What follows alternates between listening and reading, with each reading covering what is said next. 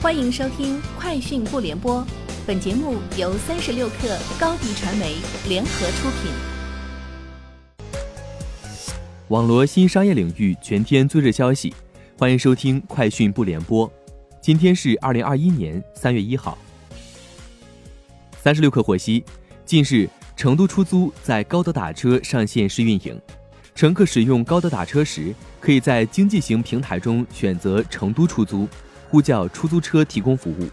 根据合作计划，成都市全部一万四千余辆出租车将全部接入成都出租。据灯塔数据，二零二一年二月票房共计一百二十二点六七亿，相较一九年二月创下的内地单月最高票房纪录提升了十一亿元，创全球单月大盘纪录新高，比北美单月最高纪录高出约五亿美元。二月累计观影人次达二点六六亿。与一八年同期持平，月票房前三分别为《你好，李焕英》《唐探三》和《自杀小说家》。苏宁易购旗下赋能平台零售云宣布，将在三月份新开三百家门店。目前，零售云在下沉市场累计布局门店超过了八千家，并在线下加盟平台培育出电器店、家居店等业态模型。根据此前苏宁易购发布的二零二零年业绩预告。零售云加盟店预计全年销售规模同比增长超过百分之百，并实现盈利。抖音电商发布《二零二零抖音电商消费者权益保护年度报告》，报告显示，平台通过技术手段识别超四万次店铺违法违规行为，在上架前成功拦截违规商品超三十万件，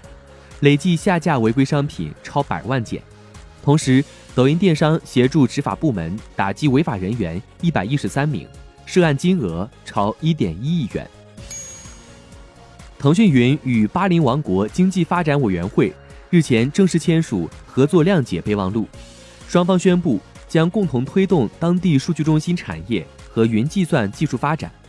助力巴林跻身中东北非的云服务区域中心。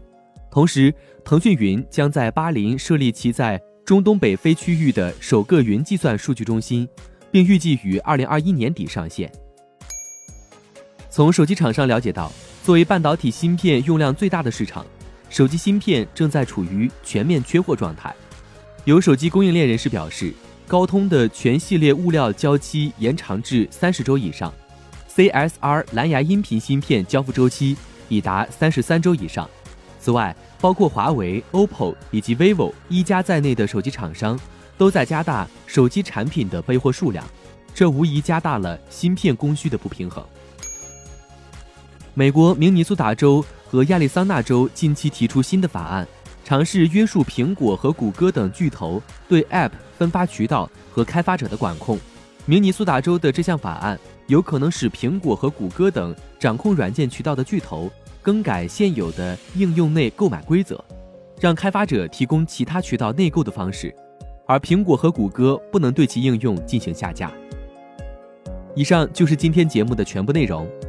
明天见。